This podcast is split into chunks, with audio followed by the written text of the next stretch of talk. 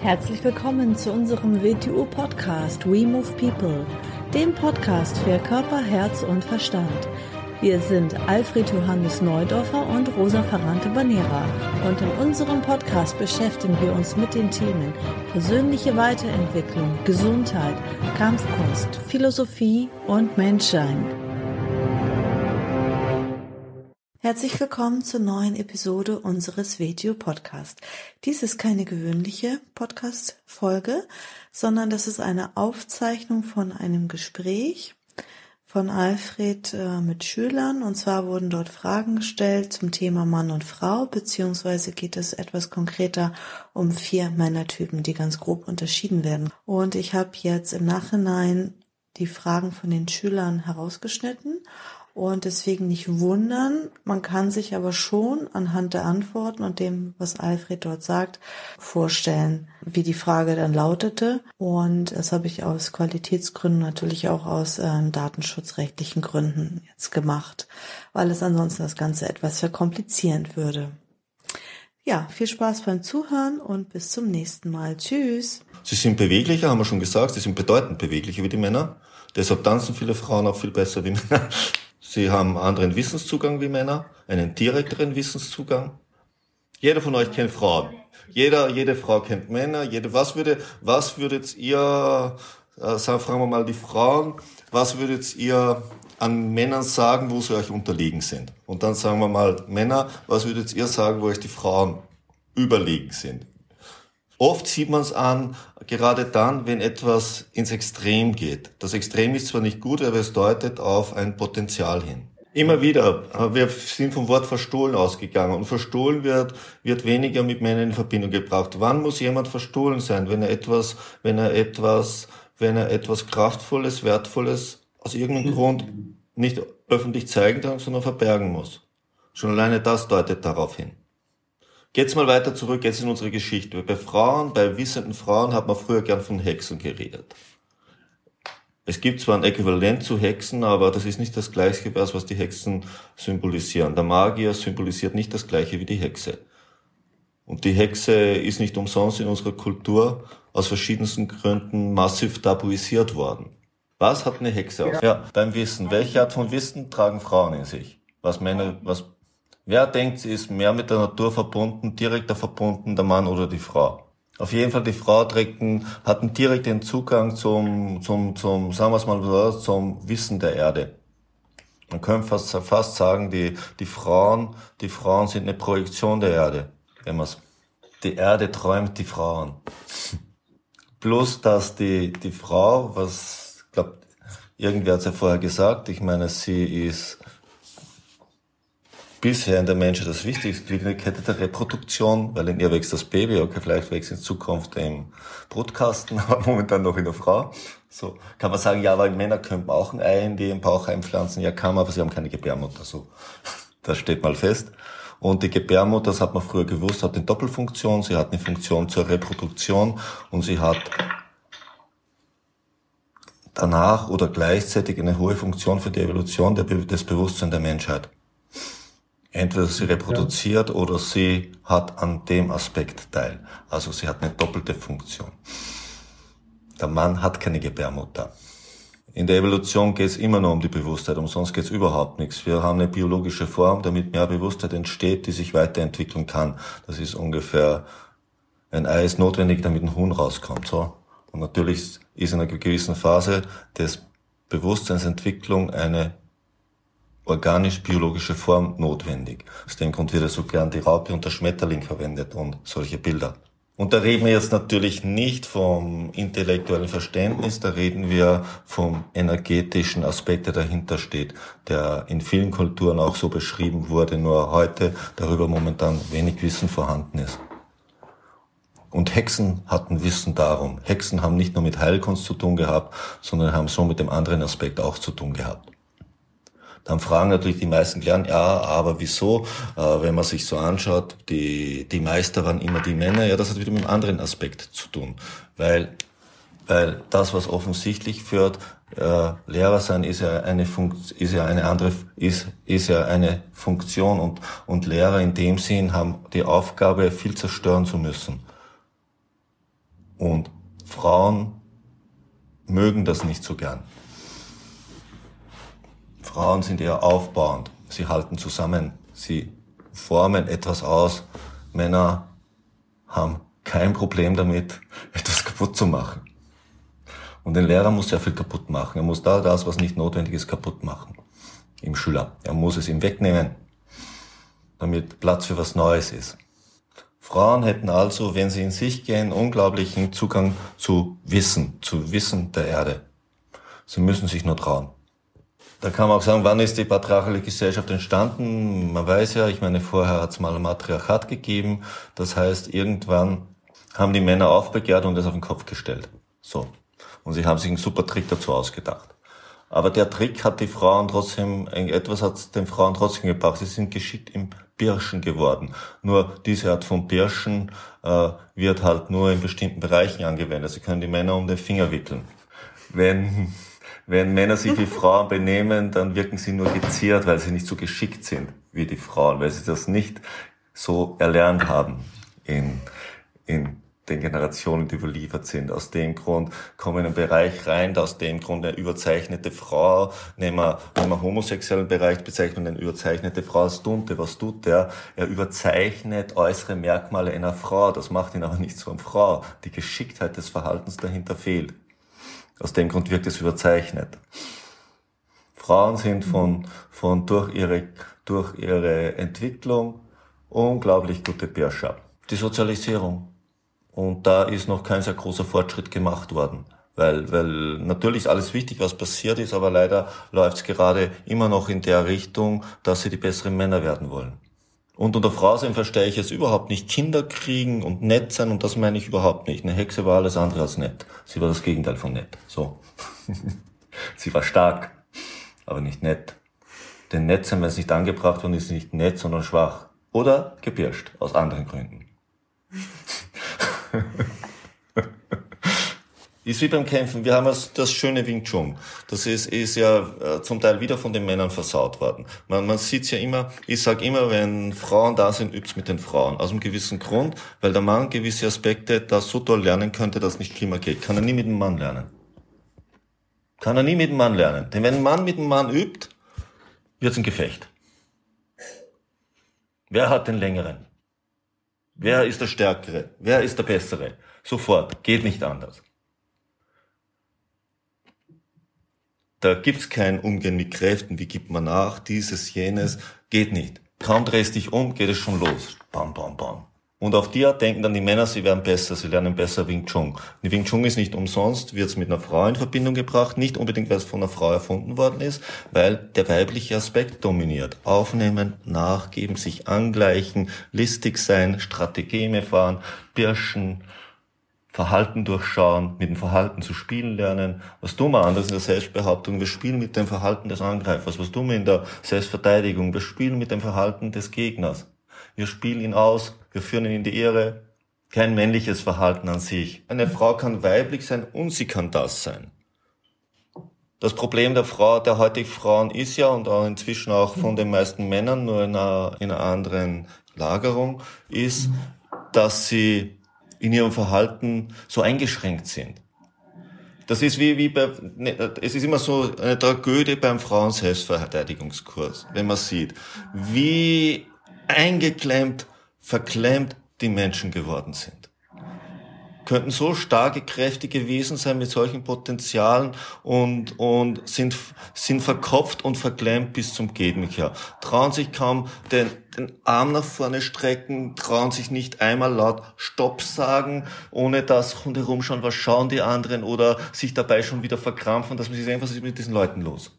Dauernd zu denken, was denken die anderen, blamier ich mich auch nicht, gehört sich das, ich muss ja nett sein, ich muss ja lieb sein, ich muss ja höflich sein, ich muss dieses sein, ich muss jenes sein, äh, wenn, wenn dich einer angreift, aber was ist, wenn ich dem weh du äh, denkst, was ist in diesen Köpfen los? Wo kommt das her? Wer hat in diesen Wahnsinn in den Kopf hineingepflanzt?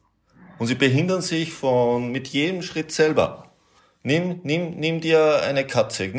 Nimm dir eine Katze, wenn die aggressiv wird. So, so ein Ding hat 5, 6, 7 Kilo und dann versucht das in die Hand zu kriegen. Und dann nimmt eine Frau mit 60 Kilo. Die können sich genauso aufführen. Und wenn sie ausrasten, tun sie es auch. Aber nur wenn sie ausrasten. da ist eine Natürlichkeit und eine Kräftigkeit drinnen, die enorm ist. das heißt nicht, dass jede Frau ausrasten soll, das habe ich jetzt nicht gemeint. Das ist Aber dort, wo die Natürlichkeit keinen Platz mehr hat, da, da wird es halt kritisch und die hat überhaupt keinen Platz in unserer Welt. Unter Natürlichkeit meine ich jetzt überhaupt nichts irgendwas Alternatives oder politische Anschub, das meine ich damit nicht. Wieso soll eine Frau immer nett sein? Wieso soll sie immer lächeln? Wieso, wieso muss sie immer höflich sein? Wieso, wieso soll all das sein? Inzwischen gilt es auch für Männer immer mehr.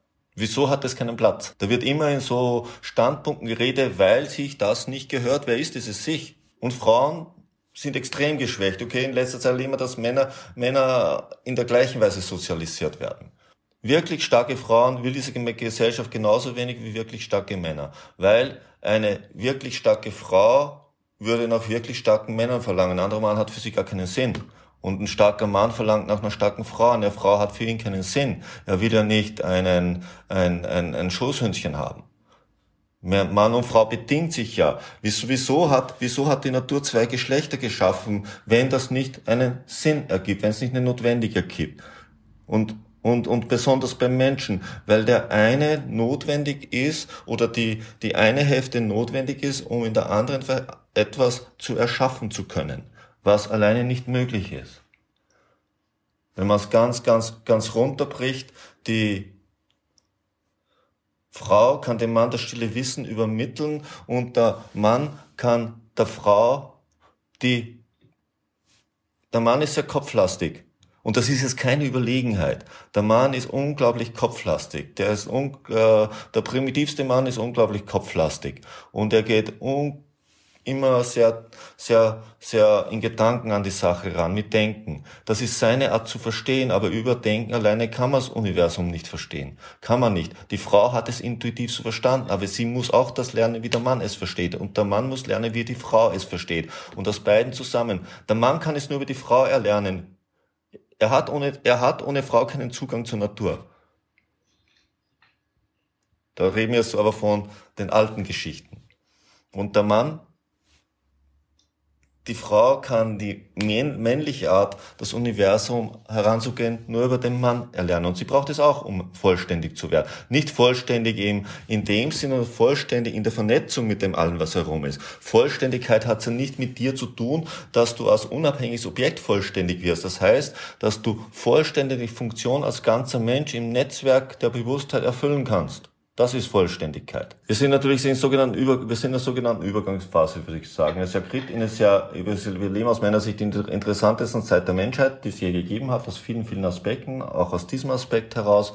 Was, was wir erleben, ist natürlich zuerst mal ein, ein Untergehen dessen, des Patriarchat, wie wir es kennen, und natürlich werden da alle möglichen Hilfskonstrukte gefahren. Wir können halt nur hoffen, dass sie früh genug erwachen und stärker werden. Da gibt es die verschiedensten Tendenzen und, und Natürlich, unsere, unsere ganze Welt will keine starken Menschen, weil sie verstehen unter starken Menschen etwas Verkehrtes. Da denken sie dauernd an Leute, die andere dominieren oder so etwas. Das ist ja nicht gemeint. Nur ein starker Mensch mit einem starken Willen und großer persönlicher Kraft, die er durch sein Leben kriegt, beginnt auf die Wirklichkeit zu schauen und lässt sich nicht von einer, von anderen, von einer vorgeglaubten Wirklichkeit erzählen. Und natürlich, wenn, wenn, wenn, wenn du, wenn du einen Partner hast, der dir in keiner Weise gewachsen ist, in nichts, der für dich absolut uninteressant ist mit dem, was er sich beschäftigt, was er tut und was er macht, dann kann diese Partnerschaft nicht funktionieren. Da kann auch eine Freundschaft nicht funktionieren, dann kann gar nichts funktionieren. Er muss dir in einer gewissen Weise ja, gleichwertig sein, aber soll er nicht so gleichwertig sein, dass er ist wie du. Früher hat man so schön gesagt, man kennt ältere Ehe, Eltern, Ehepaare, sieht man an, dass sie aus dem gleichen Kochtopf fressen. Sie haben sich so angeglichen, dass sie nicht mehr zu unterscheiden sind. Das ist eine schlechte Beziehung. Sie haben sich gegenseitig, sie haben sich gegenseitig, sie haben sich gegenseitig ihre Kanten genommen und ihre Stärken weggeschliffen. Anders erlebt man oft in Beziehungen, das ist aber jetzt wieder von der Frau-Seite gesehen, die, die Frauen suchen sich interessante Männer und sind dann ab dann damit beschäftigt, Alles, was ihn interessant ist, abzutrainieren. Bis er total uninteressant geworden ist.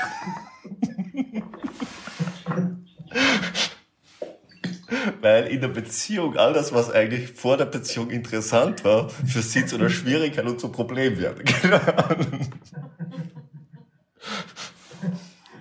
Und die Männer aus einer, aus einer, wieder, sie merken diese verstohlene Strategie nicht. und beginnen dann wirklich so zu werden aus Verlustangst. Und damit haben sie auch schon verloren, weil schon ist die Frau auf der Pirsch nach einem neuen interessanten Typen. Gesellschaftlich gesehen, ja. Ja, ist ja logisch. Schau, was, was macht einen starken Menschen aus? Er macht sich eigene Gedanken. Genau. Er lebt ein Leben, das ihn stärker macht. Er übernimmt Verantwortung. Das ist ganz eine schlimme Sache inzwischen. Das ist, er will kein Opfer sein. Das ist heute fast schon anrüchig, weil man lebt sehr gut, wenn man sich als Opfer definiert.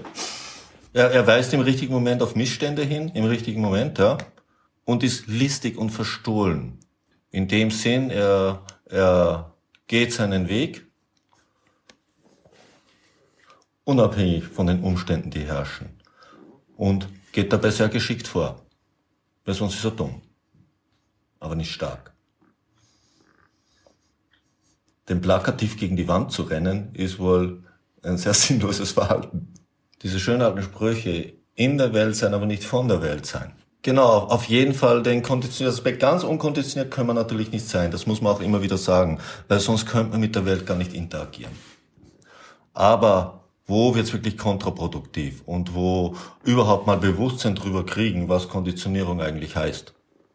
Und die Glaubenssätze, die damit verbunden sind, die Identifizierung, die damit verbunden ist, die Prägung, die damit verbunden ist, was alles innerhalb dieser Muster überliefert worden ist und aus diesem Grund als Wert weitergetragen wird, aber an sich überhaupt keinen Wert an sich hat, was vielleicht kontraproduktive Sachen sogar zur Folge hat, indem es die Menschen schwächt oder ein verkehrtes Geschlechterbild erzeugt oder, oder sonst irgendetwas oder womöglich und Männer und Frauen zu dem macht, wie viele sind. Je geschickter das alles ist, desto besser musst du in deiner Qualität des Verhaltens werden. Desto mehr musst du Form und Inhalt unterscheiden können. Und desto mehr musst du dir der Funktionen, die menschlichen Verhalten innewohnen, bewusst werden. Und desto mehr musst du Situationen zu lesen beginnen und hinter die Oberfläche blicken. Und desto wachsamer wirst du durchs Leben gehen. Und je wachsamer durchs Leben gehst, desto mehr persönliche Kraft wirst du ansammeln, weil du nicht mehr so tief schläfst und nicht mehr so oft schläfst, während du herumhatscht äh, es würde nicht ohne Sozialisierung sein. Würde man nicht sozialisiert werden, dann würde man noch auf den Bäumen sitzen. Das ist, das ist, also es geht nur immer um, um das Maß und wie lange. Das ist wie so in irgendeiner, in irgendeiner Monographie, glaub, welcher war das? Die Inselgeschichte. Monographie 1, Monographie, Stage, das ist Stage 1, da sind ja meisten noch nicht drinnen, ist die Inselgeschichte drinnen. Das ist, man könnte den Zustand Mensch so sagen, aus, aus irgendwelchen kosmischen Ereignissen ist notwendig geworden, die Menschheit auf eine Insel umzusiedeln von ihrem, von ihrem normalen Bewusstseinszustand her. Sie konnten also nicht die Frequenz halten, in der eigentlich Menschen sein würde und müssten etwas unter diese Frequenz angesiedelt werden, weil es dort nicht bleiben konnten.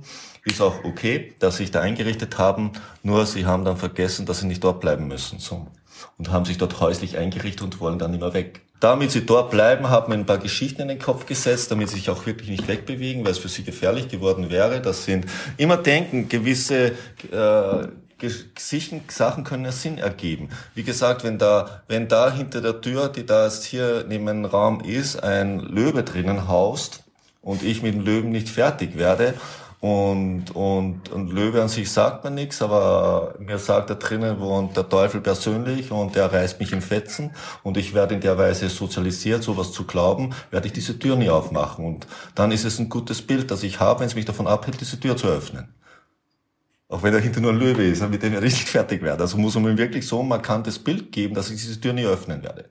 So, irgendwann bin ich aber vielleicht, ist der Löwe längst gestorben, ist gar nicht mehr drinnen, oder ich bin wirklich bereits fertig, weil ich heraus zu einem Löwenflüsterer erzogen worden bin. Ich könnte mit ihm umgehen, aber leider habe ich dann vergessen, dass ich eigentlich gar nicht mehr da die Tür nicht öffnen darf.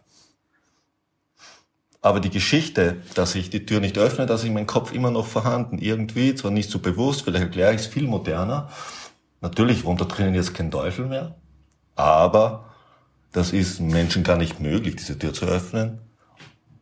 Oder aus irgendwelchen anderen politischen Gründen öffnet man solche Türen nicht, weil sonst ist man kein guter Mensch. Die Schreckensgeschichte hat sich verändert, sie ist moderner geworden. Und dann gibt's Leute, die das zu bewirtschaften beginnen, die zwar auch nicht genau wissen, was hinter der Tür ist, aber die wissen genau, wenn man den Menschen innerhalb dieser Weide hält, kann man ihn besser benutzen und bewirtschaften, also müssen wir uns Mechanismen ausdenken, damit er sie auch nicht verlässt. Die alte Geschichte funktioniert nicht mehr so gut, jetzt denken wir uns eine neue Geschichte aus. Die Menschheit hat sich auch entwickelt aufgrund der Geschichten, die ihnen erzählt werden. Diese Geschichten sind wichtig. Unser Problem ist, wir haben momentan gar keine wirkliche Geschichte, keine einheitliche Geschichte mehr. Äh, momentan werden wir politisch ideologisiert wieder mal. Be besonders hier in Europa, in Deutschland und Österreich, wir sollten eigentlich aus dem 20. Jahrhundert gelernt haben, aber wir scheinen nicht so viel gelernt zu haben, wie wir gern und immer vorgeben, dass wir gelernt haben. aber egal, aus dem äh, jede, alles was, was herausfordert, birgt eine riesen, riesen Chance. Nehmen wir, ich nehme immer gern äh, den Japan als Staat. Weshalb ist dieses ressourcenlose Land mit kaum einer bewirtschaftbaren Fläche, mit 120 mhm. Millionen Einwohnern, momentan immer noch die viertmächtigste Wirtschaftsnation der Welt und eine Zeit lang war sie die zweitmächtigste. Wie ist das überhaupt möglich? enorme Kraft. Wo ist diese Kraft hergekommen? Aus der Kultur, nicht aus der heutigen Kultur, sondern aus den tausend Jahren davor, aus dem Kriegerclan der Samurai, der enorme Kraft gebündelt hat, die Japan diese Durchschlagskraft gegeben haben. Zuerst haben sie es mal verkehrt verwendet, dann sind sie mal das Desaster gerannt und dann haben sie es abgeändert. Anfang des 20. Jahrhunderts. Wird zwar schon langsam dann leer laufen, aber sie haben immer noch, es wirkt immer noch. Und so muss man sich die Welt anschauen. Wieso, wieso ist Amerika so mächtig geworden? Natürlich, wenn man sich anschaut, natürlich haben es da, lassen mal die, die Indianer weg, aber natürlich die Siedler und dort unter den Bedingungen, die die dort gelebt und gewerkt haben, die haben Kraft erzeugt bis zum Geht nimmer. Die waren vor Herausforderungen gestellt, die keiner vorher gekannt hat.